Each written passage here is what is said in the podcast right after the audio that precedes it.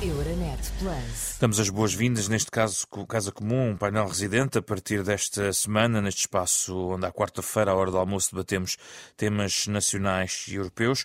Farão parte, a partir de agora, de forma fixa neste painel, Joaquim Miranda Sarmento e Porfírio Silva, deputados que estão connosco a partir desta semana aqui em estúdio para comentar a atualidade. Bem-vindos a este espaço, obrigado também pela vossa disponibilidade uh, neste, neste momento. Uh, vamos hoje olhar para, mais à frente, vamos olhar para a questão da Ucrânia, até porque é preciso an analisar as últimas decisões do Conselho Europeu, que dizem respeito também às sanções russas, mas começamos pelo tema interno, muito marcado do ponto de vista interno, Joaquim Miranda Sarmento, pela eleição do líder do maior partido da oposição, Luís Montenegro, aliás, com números esclarecedores do ponto de vista interno interno, 72,48%, eh, apesar de uma abstenção recorde no PSD.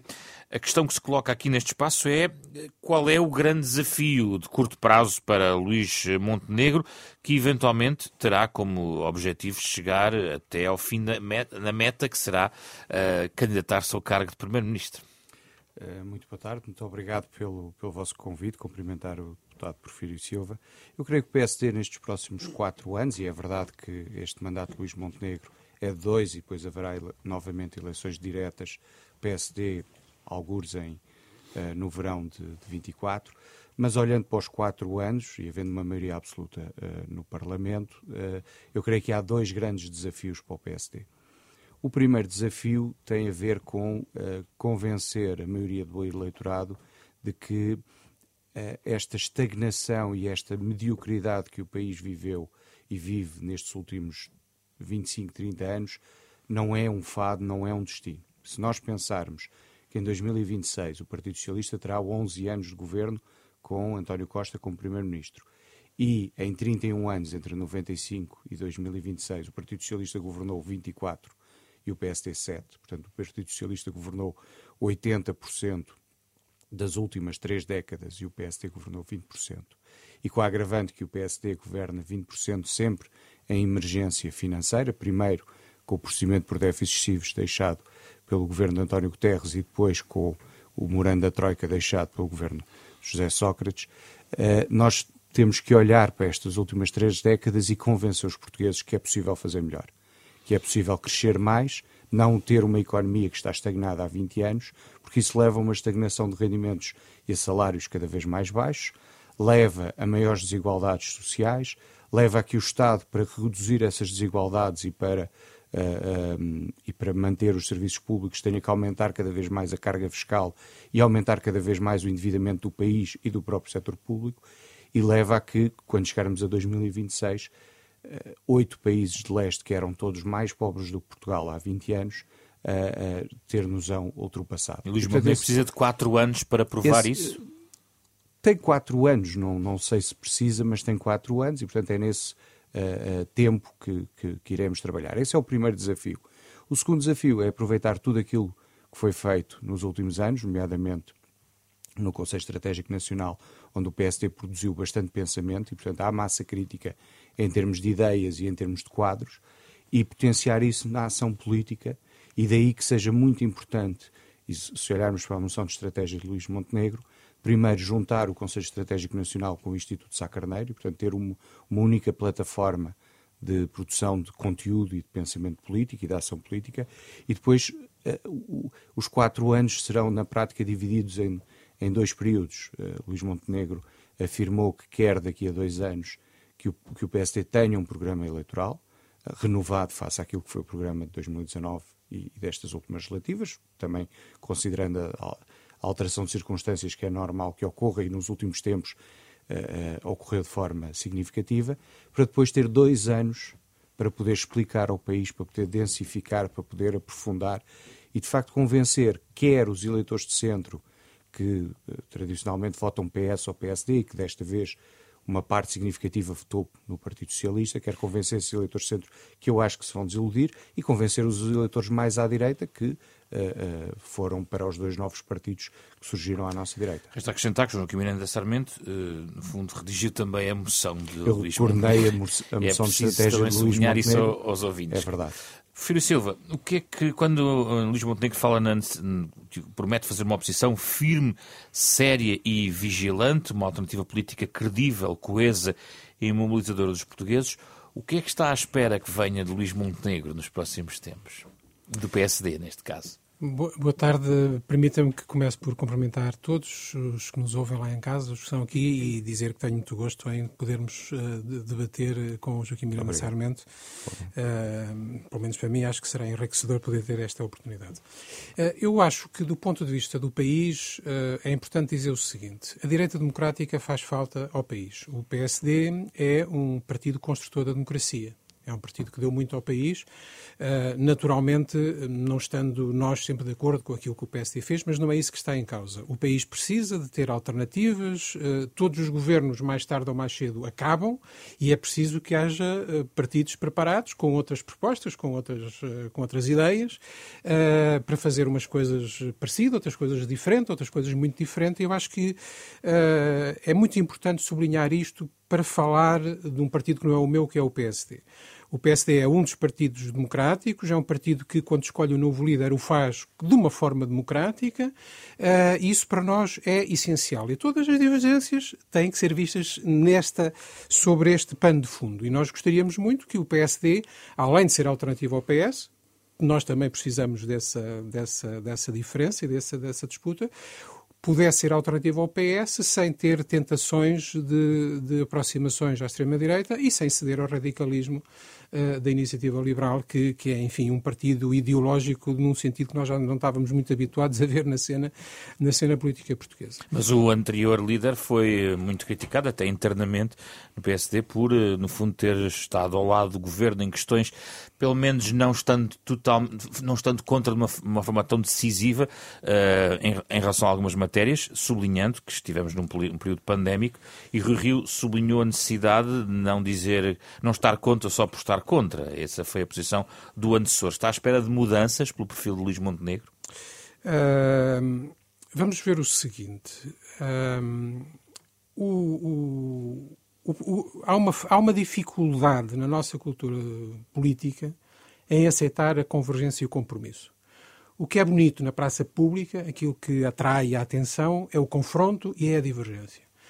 Eu penso que o Torre Rio tinha de facto a intenção de, enfim, de fazer algumas convergências que ele entendia que eram necessárias e, na opinião dele, por culpa nossa. Uh, na nossa opinião, também um pouco por, uh, por pressão uh, contra esse tipo de compromissos. Os compromissos não chegaram, não chegaram muito longe. é pena, porque acho que o país precisa ter diferenças e ter convergências e de assumir tem convergências. Agora, eu gostava de dizer que eu vejo um risco principal uh, nesta nova liderança do PSD, nesta fase e nesta circunstância política. E, uh, curiosamente, o artigo do professor Cavaco Silva, que acabámos de conhecer, tem uma frase que explica muito bem aquilo que eu entendo que é o risco desta, deste período que vai abrir-se com a nova liderança do PSD. A frase, essa frase do professor Cavaco Silva é a seguinte. Depois de um forte combate eleitoral entre dois grandes partidos, apodera-se do derrotado um certo ressentimento que o leva a fugir ao diálogo construtivo com o vencedor. É claro que o professor Cavaco Silva está a falar do PS quando diz isto, mas eu acho que esta frase é importante para todos os parceiros. E há aqui uma palavra-chave, que é a palavra ressentimento. Enfim, se calhar é, é chave para perceber o próprio artigo, mas é uma... É uma... Mas eu não estou aqui a discutir Cavaco Silva, estou a discutir... Certo, onde é que vamos é, chegar a Mas é uma, é uma palavra-chave para, uh, porque há um risco que eu, eu espero que não se concretize, mas há um risco. É que haja um ressentimento face a esta situação política que leva o PSD a, a, desinstitucionalizar-se um bocadinho, a, a, fugir um bocadinho às, às, instituições. E há dois sinais que não estão concretizados, Sim. mas que são sinais no horizonte que eu acho que valia a pena monitorizar a ver se temos esse problema ou não. Uh, o agora líder do PSD defendeu uma comissão de inquérito parlamentar ao caso de Setúbal. Eh, com tudo aquilo que foi feito no Parlamento, com as investigações que estão em curso, com o próprio Presidente Zelensky dizer que Portugal era exemplar no acolhimento aos refugiados ucranianos. Eh, enfim, um assunto local não há nenhuma evidência, uh, nem sequer se sabe ainda o que é acontecer, não há nenhuma evidência que haja outros casos, e há um, um líder político que diz que devia haver uma comissão no Parlamento para este caso. É Acho que é um sinal preocupante. Sim. Uh, Deixa-me só dizer outra coisa e vou ser muito rápido. Aquilo que está a passar com a Associação Nacional de Municípios Portugueses também temos que monitorizar. Porque eu espero que um partido responsável como o PSD não vá atrás da tentação de dizer agora estamos em minoria na Associação de Municípios Portugueses, portanto vamos, uh, vamos fazer um movimento de, de, saída. Joaquim Acho que seria Sarmento, há razões para estes riscos identificados por Porfírio Silva? Não, o PSD continuará a ser um partido que, uh, primeiro, colocará sempre o interesse de Portugal à, à frente de qualquer outro interesse. Houve, de facto, uma tentativa do Dr. Rui Rio de uh, estabelecer com o Partido Socialista um conjunto de compromissos e o país tem, até por aquilo que eu dizia antes, a tal estagnação das últimas duas décadas, o país tem problemas estruturais muito sérios que se vão agravar nos próximos anos e para os quais precisa de respostas de políticas públicas de médio e longo prazo. E essas respostas passam uma legislatura e passam aquilo que é o, o normal, a normal alternância entre os dois grandes partidos. E por isso, uh, uh, o professor Cavaco Silva, no seu artigo, vai buscar um conjunto de aspectos-chave em que foi preciso o Partido Socialista, o PSD que tinha maioria absoluta, e o Partido Socialista porem-se de acordo, nomeadamente as duas revisões constitucionais, que foram fundamentais para um conjunto de transformações. Subscreve os alertas de Cavaco Silva neste artigo? Eu uh, parece-me é que o Partido Socialista nos últimos seis anos, fruto da geringonça, acantonou-se a, um, a, uma visão radical de esquerda do país que impedia esses compromissos com o PSD. Agora já não está condicionado pela geringonça, tem uma maioria absoluta.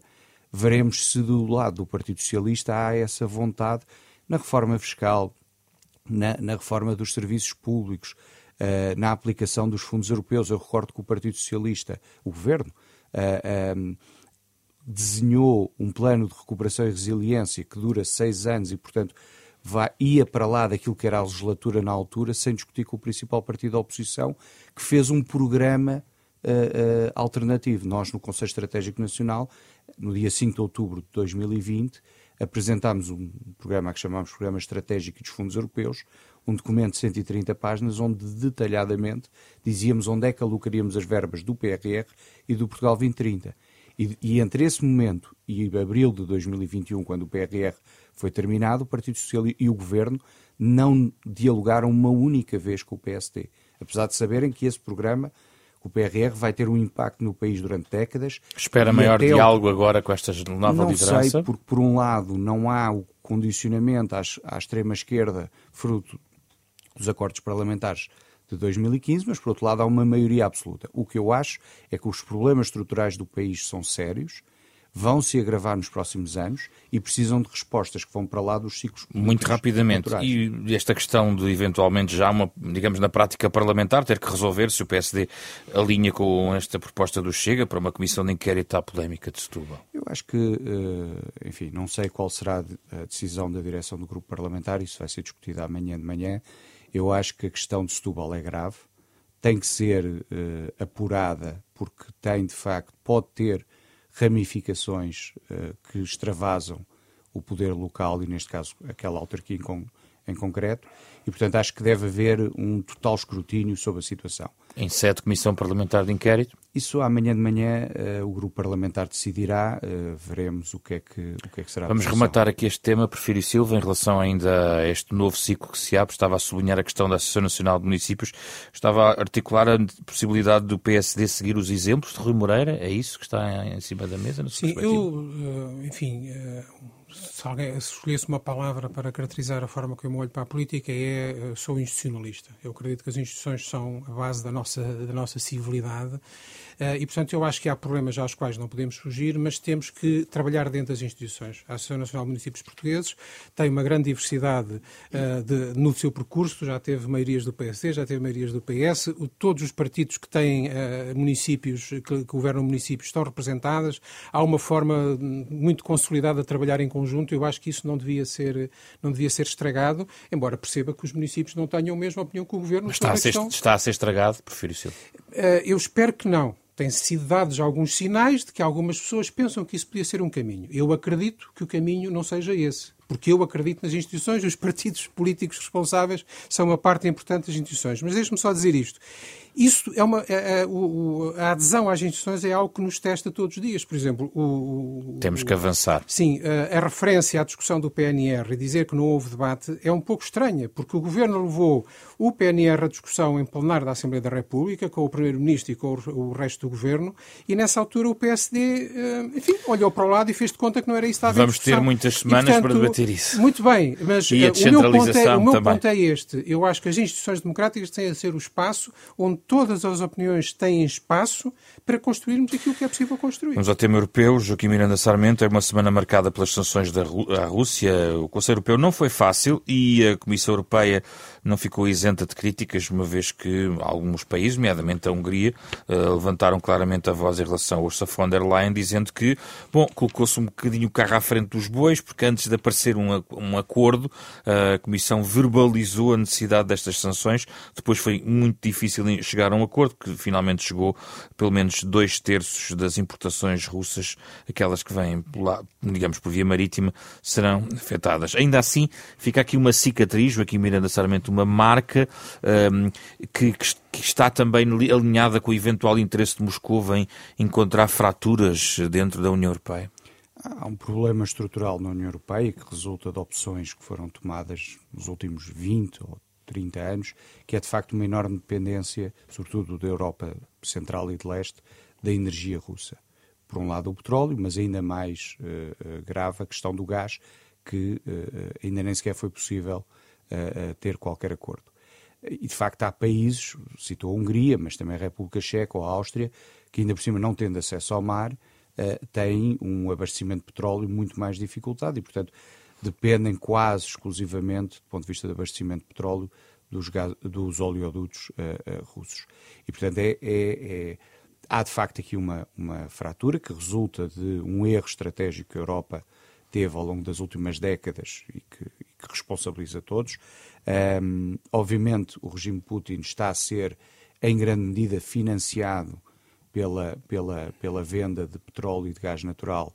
Um, e, e, apesar de tudo, a Europa é o grande consumidor. É verdade que poderão existir algumas alternativas por parte da Rússia à venda de petróleo e gás natural à Europa, mas são alternativas que também demoram tempo e o esforço de guerra russo exige um financiamento muito significativo, até porque a guerra manifestamente está a correr bastante mal à, à Rússia e, e com grande mérito e coragem por parte do povo ucraniano mas há de facto aqui uma fissura que também, diga-se, e agora pegando nas questões das instituições, tem, tem marcado o, a última década do ponto de vista da, da União Europeia. E há de facto aqui uh, uh, um problema que eu não estou a ver como é que a União Europeia vai, no curto prazo, reduzir ainda mais a sua dependência da energia russa, e nomeadamente na questão do gás, que é muito mais problemático até do que o petróleo. Agora, que isto pelo menos sirva para, do ponto de vista estrutural, a União Europeia fazer um conjunto de reformas e um conjunto de medidas que reduza substancialmente e que elimine, no, no limite, a dependência de um regime que nós sempre soubemos que era ditatorial, que sempre soubemos que tinha tensões expansionistas, sempre soubemos que eliminava opositores, eh, e normalmente de forma muito, muito brutal, mas é, é muito difícil responder no curto prazo a problemas que têm 15, 20 ou, ou, ou, mais, ou mais tempo. E, portanto, há de facto aqui uma fratura e, obviamente, o regime Putin procurará explorar isso naquilo que é hum. o jogo diplomático e o jogo de pressão uh, política. Prefiro Silva, se tivermos estes problemas para o sexto pacote à volta do petróleo, que diremos do gás que poderá ficar para o sétimo ou oitavo? Bom, eu tenho das dúvidas que cheguemos ao gás, mas enfim, não, eu não gosto, eu não sou não sou profeta para fazer previsões e, portanto, o que está em cima da mesa, o que aconteceu neste Conselho Europeu de 30 e 31 de maio, uh, e também se puder lá chegar depois ao plano da, da, da União Europeia para, para enfim, uh, melhorar a nossa, a nossa independência energética.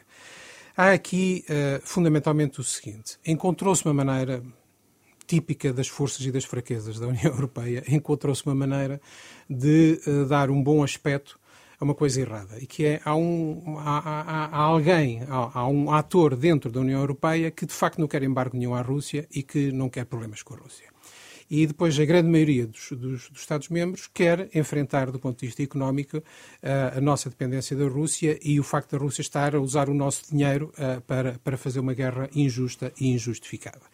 E a União Europeia, na, enfim, que, que, tem sempre muita criatividade nestas coisas, inventou um critério, que é vamos separar uh, o abastecimento por mar, por, por mar e vamos uh, e, e, deixar do outro lado o abastecimento por oleoduto terrestre e vamos fazer de conta que o critério é esse quando o que se sabe e vamos derrogar para o abastecimento por oleoduto terrestre e vamos fazer de conta que isto é um critério objetivo, quando isto é só para dizer ok, a Hungria pode continuar, não há problema nenhum, depois logo se vê. O que é que isto significa? Significa que no imediato, se tudo corresse muito bem, nós poderíamos ter uma redução de cerca de dois terços das importações uh, de petróleo e derivados uh, da Rússia, mais ou menos no imediato, e lá para o fim do ano poderíamos ter alguma coisa próxima dos 90%. Não está ninguém a pensar que vamos chegar a uma, a uma proibição total. Vamos, na melhor das hipóteses, chegar a um embargo grande, mas não, mas não completo. Mas o diabo vai estar nos detalhes, porque os, os líderes decidiram que, ok, a linha é esta, e agora é preciso ver como é que se faz. Ou sabe, dar só dois exemplos de como isto pode ainda correr muito mal. Uh, por um lado, há o risco, e já há operadores a fazer isso, há o risco da operação de comprar uh, petróleo uh, russo e depois misturá-lo com outros, com petróleos de outras proveniências, fazer um blend que depois se vai vender, já não é russo. Quer dizer, é quase tudo russo, mas tem umas misturinhas. Tem uma parte russa na mistura. Exatamente. Isto já há, uh, uh, já, estão, já estão identificados uh, agentes que estão a fazer este, este tipo de operação. E por isso a Comissão Europeia prevê poder vir a proibir a revenda a partir de 2023. Agora, até estarmos, depois de tudo isto, de acordo em como é que isto se faz e que vamos realmente proibir a revenda. A guerra vai andando. Pronto, e a guerra vai andando. Outro exemplo. Nesta circunstância, mesmo o acordo que os líderes encontraram agora, primeiro é o infrator. A Hungria, e a Rússia agora quer vender, mesmo que seja mais barato, a Hungria vai continuar a comprar à Rússia. E, portanto, tem uma, obtém com este suposto embargo, com a derrogação que conseguiu, uh, uh, uma vantagem competitiva. Ou seja, vai continuar a poder comprar petróleo mais barato do que aquilo que nós compramos. Uh, e por isso uh, uh, também há quem defenda uma, uma, uma, enfim, uma aplicação de direitos aduaneiros especiais para importação de, de, de, de petróleo por via de, de, oleoduto terrestre. Ora, o que é isto? É, é, é, muito complicado e isto vai durar ainda muito tempo. O, um, um, um, meio internacional citava no rescaldo, deste, no rescaldo deste Conselho Europeu um diplomata europeu não identificado, obviamente, que dizia que Vítor Orbán, com tudo isto, ganhou em grande e fez de nós reféns. O problema é que nesta história toda começa a haver muitos reféns. Hum. Nós estamos reféns da Hungria, estamos reféns de países em que tínhamos problemas com o Estado de Direito e agora já nem pensa, ninguém pensa nisso. Uh, temos do lado da NATO a Turquia, que agora já põe, ok, se a Finlândia e a Suécia querem entrar, também temos aqui umas questões importantes em termos de direitos humanos Sim. que também temos que resolver. Nós vamos debater isso tudo. Uh, uh, Só para dizer que o, o, filme está muito longe de acabar. Claro que está e nós temos muito para analisar ao longo das próximas Mas, semanas. Ainda só um minutinho, vamos uhum. fechar então com sim, este tema. Uh, Joaquim Sarmento, além de que sublinhar, mas vê sinais de que uh, o caminho para a diversificação das origens de, de, petróleo, já nem estou a falar aqui do gás, para não estar aqui a misturar, mas obviamente as coisas estão ligadas. Há sinais de que, ao mesmo tempo que se sanciona a Rússia, se encontra uma alternativa para a União Europeia? Antes, antes disso, gostava só de salientar um ponto. Nós, obviamente, podemos sempre ver o copo meio cheio ou o copo meio vazio. Eu, apesar de tudo, apesar de todas, e concordando com aquilo que o Porfírio Silva disse, há de facto aqui divisões e há aqui, de facto, problemas na, na, na, do ponto de vista institucional na Europa. Apesar de tudo, eu estou bastante mais otimista do que estava no dia 24 de fevereiro, eh, relativamente à, à resposta europeia. Eu acho que a resposta europeia foi bastante mais firme e unida do que se calhar muitos de nós pensaríamos quando, no, no primeiro dia de guerra. Eu acho que isso deve ser uh, uh, salientado. E, e, há um historiador russo uh, de história ucraniana em Harvard, que é o Sergei Plokhiv, se estou a, a pronunciar o bem. O autor de Gates of uh, tem vários tem abundante literatura sobre a história da Rússia e da Ucrânia e tem um livro muito interessante sobre a crise dos mísseis de Cuba. E de facto mostra que quando estamos perante um bully, uh, a resposta tem que ser uma resposta de força, no sentido de não ceder uh, uh, a quem quer usar a força como argumento político. Eu acho que a Europa tem conseguido, dentro das suas limitações e fragilidades, tem conseguido, apesar de tudo, manter-se relativamente unida na resposta ao, ao, ao invasor. Sobre a questão do petróleo, é óbvio que para países com acesso ao mar é um pouco mais fácil, mas isso exige que os outros produtores de petróleo aumentem a sua produção. É possível, nomeadamente os países da, da, da, OPEP, têm alguma margem de aumentar a sua capacidade de produção, porque têm capacidade instalada que não está a ser usada, mas isso demora algum tempo e depende, obviamente, daquilo que for a formação de preços no, nos mercados, porque esses países, obviamente, só aumentarão as suas, a sua capacidade de produção se, eh, do ponto de vista do preço marginal, for atrativo. E, portanto, é de facto um processo que demora algum tempo, mas é, apesar de tudo, um processo bastante mais simples do que a questão do gás. No minuto final, Porfírio Silva, e o copo meio cheio, não existe também? A União Europeia eu, também eu, eu, agiu com, rapidamente. Eu estou de acordo com isto que o Joaquim Miranda Sarmento disse, e isso é muito importante. Uh, a Europa tem-se conseguido reinventar quando acontecem problemas realmente grandes. E hoje o facto de já se falar que é possível, que é possível coordenarmos para planear uh, o aprovisionamento, para fazer compras conjuntas, é um bocado como aconteceu com a União para a Saúde também, quer dizer, quando estamos aflitos, inventamos soluções. Uh, eu acho que isso é importante. É importante que se está a conseguir ter uma linha que não é incompatível com as metas ambientais, isso também é importante. Eu, para dizer a verdade, estou, eu, eu gosto da Europa, sou europeísta, acho que a Europa é muito importante, mas também acho que tenho a obrigação de ir eh, mostrando que nem tudo, nem tudo é verde e também é continuamos isso... que precisar a trabalhar para melhorar. É para isso que cá estão também neste espaço à quarta-feira. Obrigado pela vossa presença. Joaquim Miranda Saramento, Porfírio Silva, no Casa Comum desta semana. Euronet Plus. Milano. Zagreb. Bruxelas. Sofia. Riga. Euronet Plus, a rede europeia de rádios para compreender melhor a Europa.